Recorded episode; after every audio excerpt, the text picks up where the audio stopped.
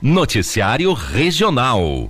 A primeira Conferência Intermunicipal de Cultura acontece daqui a pouco, nesta quinta-feira, em Prudentópolis. O evento será realizado na Câmara de Prudentópolis, que fica na rua Conselheiro Rui Barbosa, das 9 às 16 horas. O tema que será discutido é, entre aspas, democracia e direito à cultura. O evento será promovido por meio de uma parceria das Secretarias de Cultura e Turismo de Irati e Prudentópolis e do Conselho Municipal de Cultura de Irati. Estão convidados para participar da conferência os integrantes da sociedade civil, conselheiros de cultura, produtores de arte, trabalhadores da cultura e representantes de entidades e coletivos do setor cultural que representam o polo 4 da macro-região Centro-Sul do Paraná. Seis eixos temáticos serão discutidos na conferência. São eles o eixo 1, institucionalização, marcos legais e sistema nacional de cultura. Eixo 2, democratização do acesso à cultura e participação social. Eixo 3, identidade, patrimônio e memória. Eixo 4, diversidade cultural e transversalidade de gênero, raça e acessibilidade na política cultural. O eixo 5 discutirá economia criativa, trabalho, renda e sustentabilidade. Eixo 6 discutirá direito às artes e às linguagens digitais. Durante o evento também serão eleitos os delegados que representarão o Polo na quarta Conferência Estadual de Cultura do Paraná, que será realizada nos dias 4 e 5 de dezembro, em Foz do Iguaçu. Noticiário Local.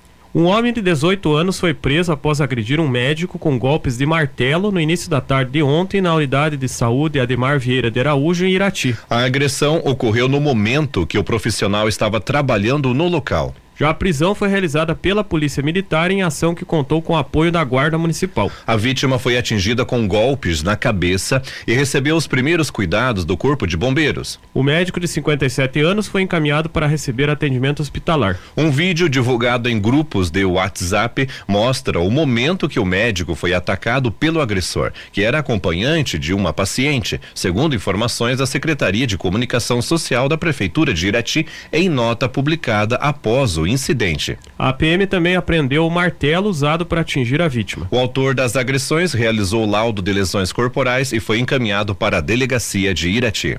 Abre aspas. A Prefeitura de Irati se solidariza ao profissional e a toda a equipe da UBS, Ademar Vieira de Araújo, e repudia toda forma de violência. Na tarde de ontem, os atendimentos no local foram suspensos. Fecha aspas, dizia um trecho da nota da Secretaria de Comunicação que também divulgou um vídeo do secretário de Saúde de Irati, João Almeida Júnior, repudiando a agressão sofri sofrida pelo profissional justamente no dia do médico. Repúdio veemente da nossa Secretaria de Saúde, que viu hoje um de nossos profissionais ser covardemente atacado por um usuário. Nada justifica esse tipo de agressão. Um profissional no exercício do seu trabalho ele já foi diagnosticado, já foi tratado, ele fez todos os exames, nós acompanhamos o profissional médico nos exames, ele já esteve alta, já está indo para sua casa. Nós repudiamos isso e queremos agradecer tanto à Guarda Municipal quanto à Polícia Militar pela ação rápida. O agressor já está preso, o agressor já vai responder por homicídio e nossas equipes repudiam e nossas equipes não toleram esse tipo de atitude, ainda mais aqui em Irati, uma cidade ordeira, amistosa e que acolhe a todos sem discriminação. Nós queremos hoje, que seria um dia de comemoração ao Dia do Médico, expressar nossa solidariedade a todos os profissionais que se sentiram atacados junto com este médico. Noticiário Geral. Durante sua gestão como governador do estado, Beto Richa, do PSDB, foi responsável por incluir a pavimentação da PR-364 entre Irati e São Mateus do Sul na lista de obras financiadas pelo BID, que é o Banco Interamericano de Desenvolvimento. Em entrevista à Najuá, o agora deputado federal relembrou que nesse período o Estado não tinha capacidade de endividamento. Por isso, Beto Richa diz que algumas medidas de ajuste fiscal tiveram que ser implantadas na época, assim como a reforma da Previdência. Em um segundo momento, o então governador precisou comprovar o cunho social da obra com a geração de empregos e desenvolvimento econômico para que o dinheiro fosse liberado. Richa também disse que precisou contar com a ajuda do senador Tasso Gereissati, do PSDB do Ceará, para que o empréstimo fosse realizado, pois os senadores paranaenses da época, Roberto Requião que era afiliado ao PMDB, e Gleisi Hoffmann, do PT, haviam se posicionado contra o projeto. Pedi ajuda para o senador Tasso Gereissati, do Ceará, uma grande liderança do meu partido, PSDB, que era o presidente da CAI, Comissão de Assuntos Econômicos, onde precisava da aprovação para esse financiamento internacional. E foi, foi, foi, até que ele conseguiu. Pôs em pauta e votou e aprovou a toque de caixa esse empréstimo do Paraná. E está aí. Então por isso demorou um bocado. Lamentavelmente, eu queria ter o prazer de puxar a fita de inauguração dessa belíssima obra. Não foi possível, mas o mais importante é que ela é uma realidade, está há pouco tempo aí para ser inaugurada e beneficiar todo o povo de Irati, todo o povo da região. Não tenha dúvida que esta obra vai trazer um grande desenvolvimento para toda essa importante região do Paraná. Lembrando as palavras de Washington Luiz: governar é abrir estradas. E fizemos muitas estradas no estado do Paraná. Essa é mais uma obra importante do nosso governo no, no pacote de financiamento do Banco Interamericano de Desenvolvimento, que engloba outras estradas também. Cito aqui Mato Rico Pitanga, que está para ser inaugurado. Foi inaugurado já Coronel Domingos Soares Palmas. Há um mês e me... dois meses o governador inaugurou também que está no nosso pacote de obras contorno sul de Venceslau Brás, o início da ponte de Guaratuba, tem recurso do BID também, que nós alocamos, enfim, uma série de outras obras. Mas lembra muito bem que essa representa muito para mim esta obra de quase 50 quilômetros deste asfalto de Irati.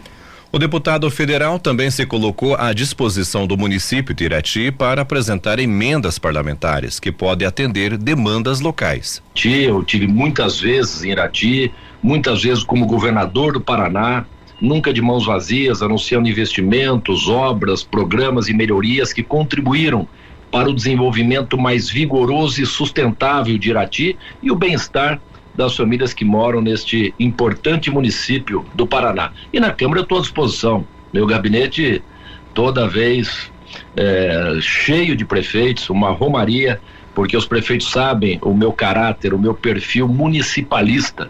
Como governador, atendi indistintamente todos os municípios do Paraná, independentemente do partido a que o, o, o prefeito pertencesse. Nunca fiz perseguição política, procurei ser o mais justo e responsável possível. E lá estou à disposição de Irati. É, para acolher, já conversei algumas vezes com o Derble, é, através de emendas. Começa agora, neste mês, a apresentação de emendas parlamentares que vão integrar o orçamento do ano que vem e serem liberadas para o ano que vem. E com certeza estaremos é, contemplando o município de Irati nas suas demandas. Esporte. Nesta quinta-feira será realizado um amistoso internacional de futebol de salão feminino entre uma equipe formada por atletas da área de abrangência da Ancespar e região contra a seleção colombiana. O jogo acontecerá no ginásio Agostinho Zerpelão Júnior, Batatão, em Irati, às 20h15. A entrada será de um quilo de alimento. Os produtos arrecadados serão repassados às pessoas afetadas com as chuvas que ocorreram no mês de outubro e causaram diversos prejuízos para a população paranaense. O vencedor do confronto receberá o troféu com o nome do empresário José Aguinaldo dos Santos que já foi técnico e contribuiu financeiramente patrocinando times de Irati que disputaram competições estaduais no passado. 11 atletas foram convocadas para representar a região do amistoso. São elas a Fabiana Cristina Santos da Silva, conhecida por Fabinha, que mora em Irati. Heloíse Quinópica, a Eluzinha, a Eluzinha aqui de Irati. A Isadora Alves dos Santos Mate Docena, a Isa de Irati. Thalia Ferreira Miara, a Thalia aqui de Irati. A Emily de Anthony, a Emily de Imbituva. Também a Bruna Novak, a Novak, lá de Palmeira a Andriele Pauzucchi, a Andri de Ponta Grossa. Tânia Aparecida Gasparito, a Tânia de Prudentópolis. Amanda Caroline Langaro, a Amanda de Rebouças. Também foi convocada a Cauana Stephanie Risque Galvão, a Cauana de Rebouças e ainda a Jéssica Cordeiro, a Jéssica de União da Vitória. O técnico do time será Edmar Vaz do Carmo, aqui de Irati. A auxiliar técnica será a rebolsense Amanda de Jesus Reitz e a Ângela Carolina Ribeiro, a Carol de Irati, também integrará a comissão técnica. Esporte. A Copa Ancespar de Futsal começa hoje, primeira rodada, no ginásio Albinão, em Rio Azul. Rio Azul jogará contra Teixeira Soares. O jogo do feminino começa às 19 horas. Em seguida será realizado o confronto do masculino. Antes da bola rolar, haverá apresentação de dança do grupo Moleca. No Campeonato Brasileiro da Primeira Divisão, a 27 rodada começou ontem com seis partidas. O Grêmio perdeu em casa para o Atlético Paranaense por 2 a 1. O Coritiba perdeu para o Cuiabá por 3 a 0. O América Mineiro perdeu para o líder, o Botafogo, por 2 a 1. O Vasco ganhou do Fortaleza por 1 a 0. O Goiás venceu o São Paulo por 2 a 0. E o Bahia ganhou do Internacional por 1 a 0. Hoje, 19 horas, tem o confronto entre Palmeiras e Atlético Mineiro o Cruzeiro enfrenta o Flamengo. Esse jogo marca a estreia do Tite como treinador do Flamengo. E você pode ouvir o segundo tempo deste jogo na Super Najuá, que vai retransmitir o sinal da Rádio Tupi do Rio de Janeiro a partir das 20 horas, logo após a Voz do Brasil. Às 20 horas hoje, o Santos enfrenta o Bragantino. 21 e 30 tem o confronto entre Fluminense e Corinthians. Esse jogo também terá transmissão da Super Najuá em conexão com a Rádio Tupi do Rio de Janeiro. Campeonato Brasileiro, é, Campeonato Brasileiro da Primeira Divisão da segunda divisão, né? É, da segunda divisão, 33 terceira rodada hoje às 19 horas tem Atlético Goianense e ABC. O time da Tombense recebe o Vila Nova de Goiás. Falando agora da Copa Libertadores da América Feminina. Semifinal ontem teve o confronto entre Corinthians e Internacional e ficou no empate em 1 um a 1. Um. Nos pênaltis, o Corinthians venceu por 4 a 13 e se classificou para a final para enfrentar o seu rival Palmeiras. E essa decisão vai acontecer agora no sábado. Os avisos paroquiais. A paróquia São João Batista informa que o movimento de Cursílio está convidando para a Utreia, que acontecerá no domingo, das 19 às 20 horas, no salão da Matriz São João Batista. A Capela São José, do bairro Estroparo, avisa que hoje, às 13 horas, tem a feirinha com venda de pães caseiros, bolachas, bolo recheado em pedaços, torta salgada e cerveja caseira. Também haverá bazar de roupas e utensílios domésticos com venda de algumas imagens de santo. E hoje, às 19 horas, tem a novena de São José. A paróquia ucraniana Imaculado Coração de Maria informa que hoje e amanhã as celebrações da Divina Liturgia serão às 19 horas. Logo após as celebrações haverá a oração do terço. As celebrações das 6 e 25 da manhã não estão acontecendo neste mês de outubro. A paróquia Nossa Senhora da Luz avisa que hoje tem missa na matriz às 19 horas. E missa na Capela São Lourenço às 20 horas. Noticiário Geral. A Prefeitura de Ponta Grossa iniciou o período de agendamento para o exame preventivo de câncer de colo de útero, também conhecido como Papa, Papa Nicolau. Para realizar o agendamento, é necessário entrar no site da Prefeitura, pontagrossa.pr.gov.br. O prazo de agendamento termina amanhã às 12 horas ou quando as vagas esgotarem. A coleta de preventivo está marcada para sábado, das 8 às 17 horas, na Unidade Básica de Saúde Luiz Conrado Mancini, em Uvaranas. Podem participar mulheres com idade entre 25 e 64 anos e que fizeram o último preventivo há mais de um ano. O exame é considerado a principal forma de detectar lesões e de ter um diagnóstico precoce do câncer de colo de útero antes que o paciente apresente sintomas. É possível também identificar se há alguma infecção no local que precise ser tratada. A coleta de preventivo exige preparação. Segundo a Fundação Municipal de Saúde de Ponta Grossa, a mulher não deve ter relações sexuais, mesmo com proteção, nos dois dias anteriores ao exame. Deve ter evitado o uso de duchas, medicamentos vaginais e anticoncepcionais locais até 48 horas antes. É necessário que a paciente também não esteja menstruada, porque a presença de sangue pode alterar o resultado. As informações são do portal G1. Noticiário Estadual. Moradores afetados pelas chuvas em União da Vitória estão enfrentando falta de cestas básicas. Filas têm se formado em pontos de atendimento aos desabrigados no município. Segundo a prefeitura, não há mais cestas básicas o suficiente desde o último domingo. A prefeitura disse que pediu ao governo do Paraná, em ofício enviado no dia 8 de outubro, duas mil cestas. O governo informou que enviou 670 ao município, quantidade que já foi entregue. Outras 580 chegaram ao município, mas só deve ser distribuída distribuídas a partir de hoje. Abre aspas. Esse número de duas mil cestas eu preciso validar localmente de acordo com as pessoas que estão em abrigo e que são vulneráveis. Esse é o critério para que a gente entregue. Fecha aspas, disse o coordenador da Defesa Civil Estadual, Fernando Schuning, em entrevista à RPC. De acordo com o governo do Paraná, uma nova carga de cestas está sendo preparada para ser destinada até amanhã.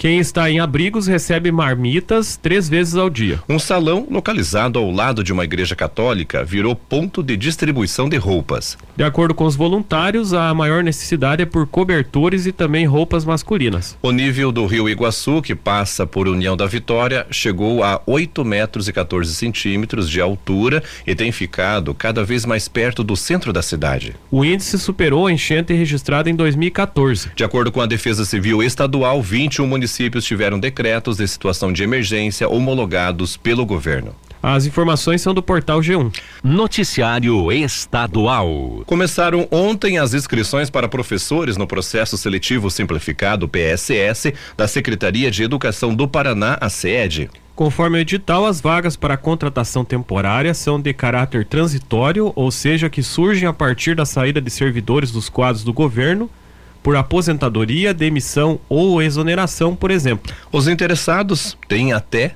31 de outubro para se inscreverem de maneira online. Conforme o edital, as oportunidades são para professores, pedagogos, tradutores e intérpretes da língua brasileira de sinais. Também há vagas para professores da educação profissional. Ainda de Ainda de acordo com o edital, os salários podem chegar a R$ 6.100 em regime de trabalho de 40 horas semanais. Há reservas de vagas para pessoas com deficiência e pessoas negras. Este PSS, complementar às seleções anteriores, não tem taxa de inscrição e nem provas objetivas ou didáticas. Segundo o edital, a seleção dos profissionais será realizada apenas por meio de prova de títulos. O candidato poderá se inscrever em todas as funções para as quais possua a escolaridade obrigatória exigida. A pasta explica que as vagas são oriundas da falta de servidores decorrentes de aposentadoria, demissão, exoneração ou afastamento, por exemplo. A CED informou que o PSS será válido ainda para o ano letivo de 2023. A classificação final está prevista para ser divulgada a partir do dia 17 de novembro no site da CED. As informações são do portal G1. Noticiário Estadual. Relatório do Tribunal de Contas da União, o TCU, mostra que o Paraná é o estado que mais perdeu vacinas contra a Covid-19 entre 10 secretarias estaduais de saúde por prazo de validade vencido. De acordo com o levantamento, entre 2021 e 2022, o estado precisou descartar 1 milhão 806 mil 624 doses. O número representa 78% dos 2 milhões 296 mil e 96 imunizantes perdidos entre as 10 secretarias. O TCU não explicou no relatório se houve perdas em outras secretarias estaduais, além dos 10 estados identificados. As informações foram obtidas após o Ministério da Saúde detalhar os estoques vencidos das secretarias estaduais de 26 estados a pasta não incluiu dados do Distrito Federal. Em nota, a Secretaria de Estado da Saúde, a CESA, disse que analisará, ah, entre aspas, mais profundamente as diretrizes e apontamentos, fecha aspas, e que, se necessário, responderá ao órgão de controle.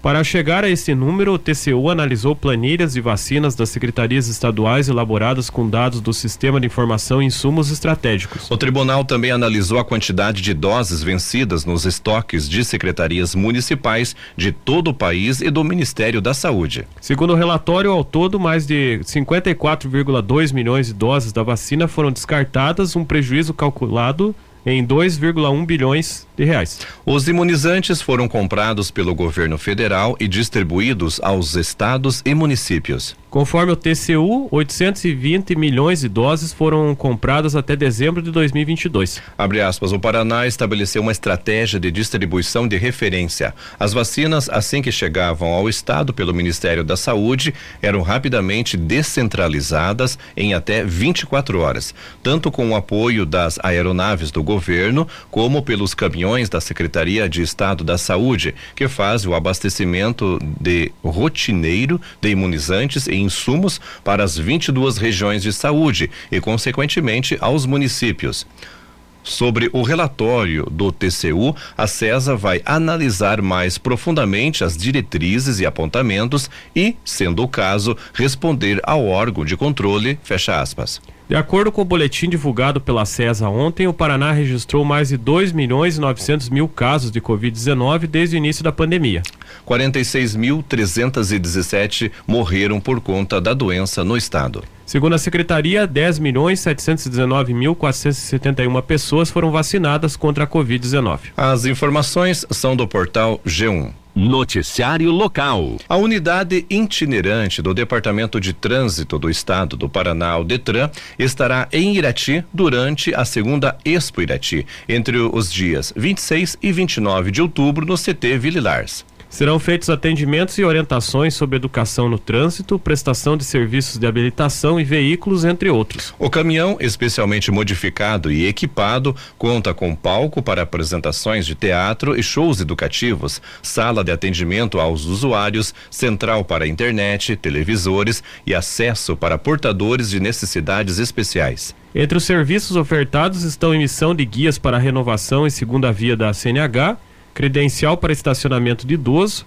alteração de endereço, emissão do CRLV digital, CNH e CRLV, o, o, eletrônico e também o digital. E todas as consultas relacionadas a CNH, pontuação, veículo, débitos e infrações. Toda a comunidade é convidada a conhecer a estrutura e utilizar os serviços ofertados. Outra atividade que será realizada também será do Serviço Nacional de Aprendizagem Industrial, o SENAI, que vai ofertar cursos gratuitos durante a Expo Irati. Uma carreta equipada estará no CT Vila com cursos de mecânica básica, mecânica básica para mulheres e mecânica básica para frentista. Ao total, serão seis turmas nos períodos tarde e noite. Os cursos têm duração de quatro horas. As inscrições são online e a idade mínima para participar é 14 anos. Informações podem ser obtidas no telefone 42 3421 4850. Os cursos são Mecânica Básica para Mulheres, o curso é de 4 horas, no dia 26 de outubro, das 13 às 17 horas. É gratuito. Mecânica Básica, curso também com duração de 4 horas, também no dia 26, das 18 às 22 horas, gratuito. Mecânica básica para frentista, curso de 4 horas, acontecerá no dia 27, das 13 às 17 horas e é gratuito. A mecânica básica, curso de 4 horas, dia 27, das 18 às 22 horas, gratuito. Mecânica básica, curso de 4 horas, que acontecerá aí no dia 28 de outubro, das 13 às 17 horas, também é gratuito. E mecânica básica para frentista, curso de 4 horas, dia 28, das 18 às 22 horas, gratuito. Os links para a inscrição você encontra nas redes sociais da Prefeitura de Irati.